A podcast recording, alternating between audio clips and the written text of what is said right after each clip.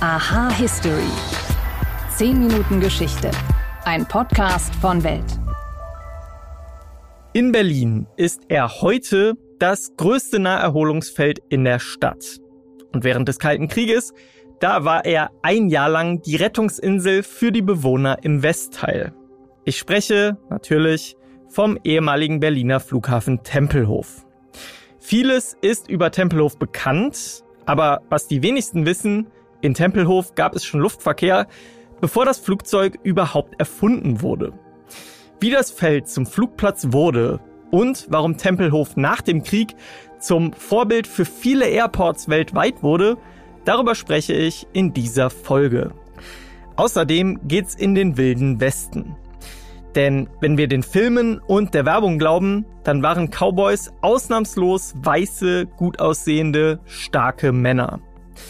Wie es aber wirklich war, das erkläre ich euch heute. Hallo und herzlich willkommen bei Aha History. Mein Name ist Wim Ort und ich freue mich, dass ihr dabei seid.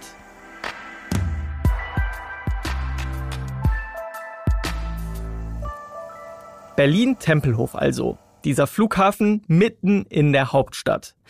Heute sind die Überreste des ehemaligen Flugplatzes als Tempelhofer Feld bekannt und auch schon Mitte der 1800er Jahre, vor der Ära des Flugverkehrs, da gab es an dieser Stelle das Tempelhofer Feld. Aber warum wurde genau an dieser Stelle der Grundstein für Flugverkehr in Berlin gelegt? Welche Rolle spielte der Militarismus der damaligen Zeit? Und warum wurde Tempelhof trotzdem nicht zum ersten offiziellen Flughafen der Stadt? Über diese Fragen spreche ich mit Sven Felix Kellerhoff. Er ist Historiker und leitet hier bei Welt das Geschichtsressort. Hallo Sven. Hallo Wim. Den Flughafen Tempelhof, den wir alle kennen, den gab es seit Oktober 1923. Also wenn es ihn noch geben würde, würde er jetzt seinen 100. Geburtstag feiern. Luftfahrt gab es aber lange vorher schon, oder?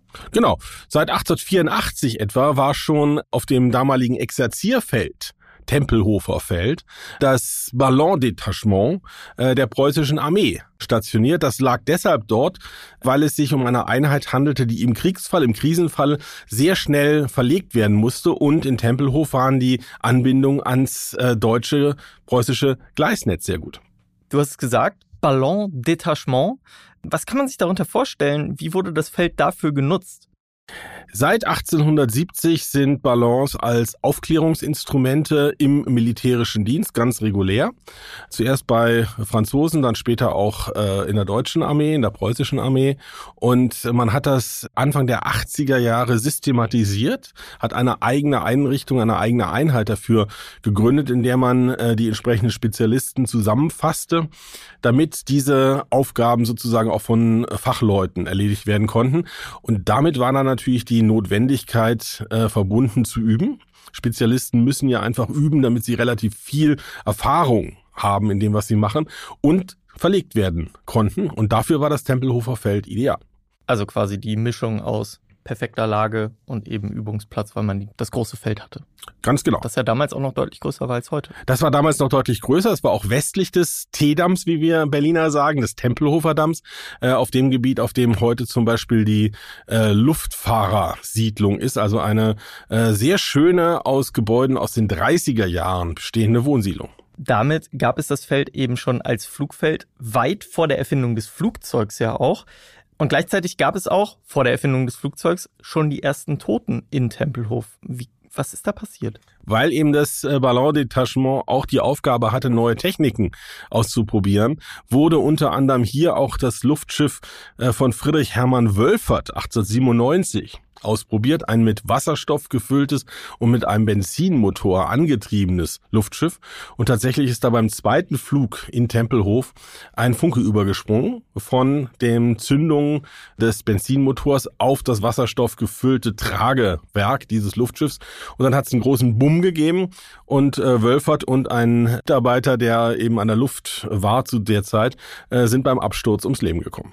Das war kurz vor der Jahrhundertwende. Kurz nach der Jahrhundertwende haben die Wright Brothers dann in North Carolina das Flugzeug erfunden, das ganz frühe Flugzeug, und sind damit auch nach Berlin gekommen. Ganz genau. Sie haben bei Flugschauen in äh, Amerika und äh, Europa ihre Maschine ja äh, vorgeführt und im Spätsommer 1909 kam Orville Wright mit seinem Flugzeug äh, mit einer Weiterentwicklung des ursprünglichen eben nach äh, Tempelhof. Das war ja damals noch nicht Berlin.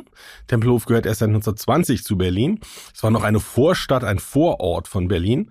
Und äh, dort ist er geflogen zur Gaudi äh, vieler, vieler Berliner, die eben auch wegen der guten Verkehrsverbindung zum Tempelhofer Feld gern dorthin gekommen waren. Es war auch ein Naherholungsgebiet. Also wenn die Armee nicht exerziert hat, dann konnten die Menschen darauf, auf das Areal. Also so war es nicht, dass das abgesperrt gewesen wäre. Das war bei manchen Exerzierfeldern so, bei diesem nicht.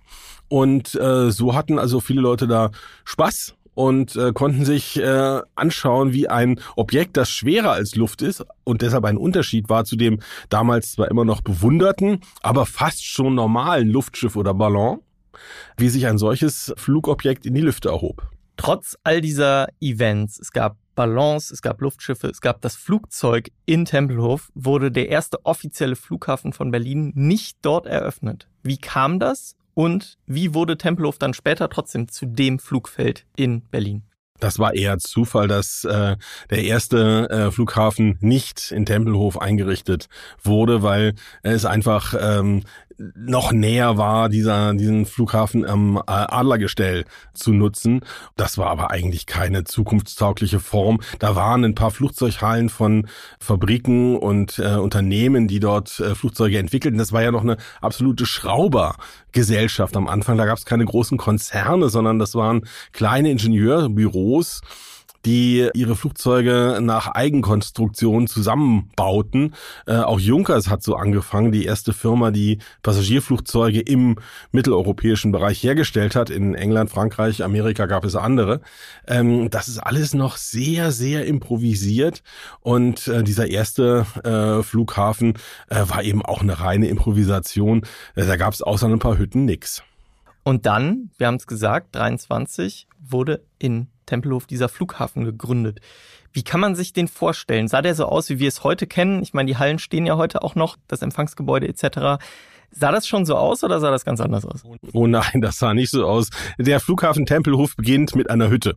Und zwar einer echten Hütte. Das würde man heute nicht mal mehr als Gartenschuppen durchgehen lassen. Und da klebte ein Schild Flughafen Tempelhof dran. Es gibt Fotos davon. Das war natürlich nur ein Provisorium. Äh, da waren ein paar Instrumente und ein bisschen was zum Pflegen des Rasens drin. Denn damals gab es ja keine Start- und Landebahnen, sondern es wurde auf äh, möglichst geradem, möglichst gleichmäßigem äh, Grasgrund gestartet und gelandet. Und idealerweise war ein Flughafen damals auch noch kreisrund, damit äh, die Flugzeuge immer gegen den Wind starten konnten. Und diese erste Flughafen ist dann sehr, sehr rasch über den Status äh, einer Hütte hinausgekommen. Schon Ende der 20er Jahre werden die ersten Bauabschnitte von geplanten neuen Bauabschnitten gemacht, aber die sind nie vollendet worden. Dieser Flughafen, dieses Gebäude lag deutlich weiter östlich als das heutige Flughafengebäude und lag auch auf dem Areal, das heute Flugfeld ist, nördlich der heutigen nördlichen Startbahn. Und äh, das ist ausgebaut worden bis in die 30er Jahre. Aber dann hat Hitler entschieden, dass das kein angemessener Flughafen für seine Reichshauptstadt sei und hat den Architekten der Luftwaffe, der Reichsluftwaffe, Ernst Sagebiel beauftragt, äh, einen gigantischen neuen Flughafen zu bauen. Und das ist der Flughafen, den wir heute als Flughafen Tempelhof kennen. Und du hast schon gesagt, er hat wirklich da finanziell an gar nichts gespart. Das Empfangsgebäude, das kennen wir alle, das ist gigantisch. Wurde das sofort alles abgerissen und neu gebaut? Wie sah das aus? Also zunächst wurden diese Kosten dem Aufrüstungsetat zugeschlagen. Äh, sie betragen so Pi mal Daumen 90 Millionen Reichsmark. Klingt jetzt nach heutigen Maßstäben auch nicht so viel. Es war weit über eine Milliarde Euro in heutigen Kosten. Also nicht ganz so teuer wie der BER, aber damals ist auch in äh, zwei bis drei Jahren ein kompletter Flughafen errichtet worden. Das schaffen wir heute auch nicht mehr. Wobei man natürlich sagen muss, dass die Anforderungen an ein Flughafengebäude heute wesentlich höher sind, als sie es in den 30er Jahren waren. Und das natürlich ein wesentlicher Kostenfaktor ist. sehr hohe Kosten, gleichzeitig ganz stark die propagandistische Ausrichtung. Das geschwungene Dach mit den Terminals und den Flugzeughallen, äh, das heute noch steht, sollte eine gigantische Tribüne für Flugschauen sein, mit mehr als 100.000 Besuchern auf dem Dach. Das ist also eine ganz klare Propaganda-Inszenierung. Der alte Flughafen aus den späten 20er und frühen 30er Jahren blieb aber noch den gesamten Zweiten Weltkrieg als Terminal in Betrieb äh, es gab sogar noch Zivilflugzeuge. Die letzten äh, Flüge sind tatsächlich dann nicht mehr zivil im April 45 abgewickelt worden. Und auch äh, dieser Flugplatzterminal ist der erste, der nach 45 im besetzten West-Berlin benutzt worden ist. Und erst im Zuge der äh, Luftbrücke 4849 ist das fertig gebaute, aber nicht fertig ausgestattete Flughafengebäude in Betrieb gegangen und als Zivilflughafen ab 1951 trotz dieser Geschichte als, ich glaube, man kann es ganz offen als Nazi-Bau dann bezeichnen, nach dem Krieg wurde der Flughafen Tempelhof zu einer Blaupause für die westlichen Flughafenkonstruktionen, oder? Interessanterweise hat der Flughafen Tempelhof zwei Seiten. Die Seite zur Stadt hin ist total ästhetisch Nazi. Mit Muschelkalk verkleidet und mit Kreuzen, Hakenkreuzen und Adlern an jeder Stelle, die nicht sicher war davor. Zur anderen Seite hin, zum Flugfeld hin, ist das ein hochmoderner äh, Stahlbeton- und Stahlskelettbau, ganz auf dem Stand der Zeit und eben auch in der Organisation äh, der Passagierflüsse hochmodern, äh, mit einer Struktur auf zwei, auf unterschiedlichen Ebenen für abfliegende und für ankommende Fluggäste. Und für mehrere Jahrzehnte war äh, dieses Prinzip mit getrennten Wegen äh, für die beiden Richtungen von Passagieren maßgebend für neue Flughafen-Terminal-Bauten. Äh, das reicht bis in die 70er 80er Jahre hinein und erst dann hat ein anderes Prinzip, äh, das wir heute von den neueren Flughäfen kennen, äh, obsiegt. Die genauen logistischen Hintergründe habe ich aber selber noch nie verstanden. Ich fand eigentlich das Sagebielsche Prinzip per se eigentlich einleuchtender, aber möglicherweise liegt es daran, dass ich kein Architekt bin. Sven Felix Kellerhoff, vielen Dank für deine spannenden Einblicke. Sehr gern.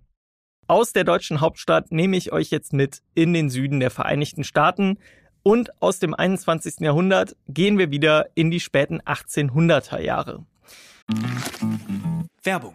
Ich bin Holger Czapitz, Finanzredakteur bei Welt. Meine Kollegen und ich nehmen euch jeden Morgen mit an die Finanzmärkte und wir geben euch Ideen, wie ihr mehr aus eurem Geld macht. Klar gegliedert, drei Teile, Märkte, Finanzthema des Tages und außerdem haben wir jeden Tag eine Inspiration für euch, die das Leben leichter machen soll.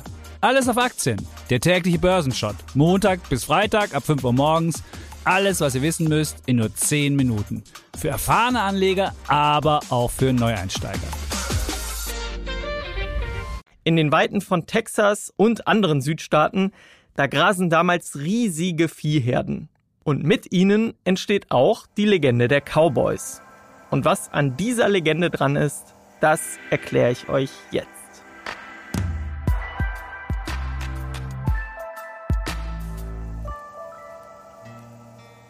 Und zu Beginn habe ich mal wieder ein kleines Experiment mit euch vor. Wenn ihr diese Geräusche hört, was habt ihr da vor Augen? Ich hatte ja schon gesagt, dass es jetzt um Cowboys gehen wird. Also hatten die meisten von euch bestimmt so etwas hier im Kopf. Ein cooler Mann mit Hut reitet auf seinem Pferd. Er hat Sporen an den Stiefeln und eine Zigarette im Mundwinkel. Er trägt Jeans und er ist natürlich weiß. Ein echter Cowboy eben, wie man ihn aus Film und Fernsehen kennt. Aber, Plot Twist, die meisten Cowboys, die sahen überhaupt nicht so aus. Zu Beginn muss ich das Ganze mal einordnen. Die Vereinigten Staaten von Amerika, die waren damals, also ungefähr zwischen 1860 und 1890, noch ein ganz anderes Gebilde als heute. Staaten wie Utah, Arizona oder auch Oklahoma, die waren noch Jahrzehnte von ihrer Aufnahme in die Nation weg. Und den Wilden Westen, den gab es damals, aber auch nur für ein paar Jahrzehnte, eben zwischen Mitte und Ende der 1800er Jahre. In dieser Zeit waren die weiten Landstriche ein mehr oder weniger rechtsfreier Raum. Und weil auch die Infrastruktur noch nicht annähernd so ausgebaut war wie heute, war der historische Beruf des Cowboys wohl einer der härtesten Jobs, die man in dieser Zeit ausüben konnte. Und die dazugehörige Praxis der Rinderhaltung, die hatte ihren Ursprung übrigens gar nicht in den USA, sondern im mittelalterlichen Spanien. Von dort ging es mit den Eroberern nach Mexiko und verbreitete sich dann über die noch kaum befestigte Grenze in die Südstaaten Amerikas. Und so waren die Cowboys damals eben in der Regel nicht die weißen Helden aller John Wayne oder auch Marlboro Mann, sondern arme Typen, die sonst einfach keinen Job fanden. Und es waren zu großen Teilen Angehörige von Minderheiten, die sich bei Wind und Wetter, bei Gluthitze und bitterer Kälte um die Herden kümmerten. Knapp ein Drittel waren Afroamerikaner, weitere große Gruppen wurden von Hispanics oder auch den Indigenen des Kontinents gestellt. Und auch einige wenige Frauen hat es damals wohl gegeben. Aber woher kommt dann das heutige Image des weißen, harten, schönen Mannes, fragt ihr euch bestimmt. Naja, wie so oft ist dieses Image eine Erfindung der Popkultur. In den 1930er Jahren, knapp 50 Jahre nach dem Zeitalter der Cowboys, da kam in der Country-Musik, aber auch in Comics und natürlich den aufkommenden Westernfilmen ein völlig verklärtes Bild der berittenen Männer mit Hut auf. Und weil dieses Klischee beim Publikum gut ankam, wurde es immer weiter ausgeschmückt und in Filmen, Liedern und der Werbung so lange wiederholt, bis es heute als das Bild eines Cowboys schlechthin gilt. Das Ende des Wilden Westens mit seinen Cowboys, das wurde übrigens unter anderem durch eine heute vollkommen alltägliche Erfindung eingeläutet, nämlich die des Stacheldrahtzauns.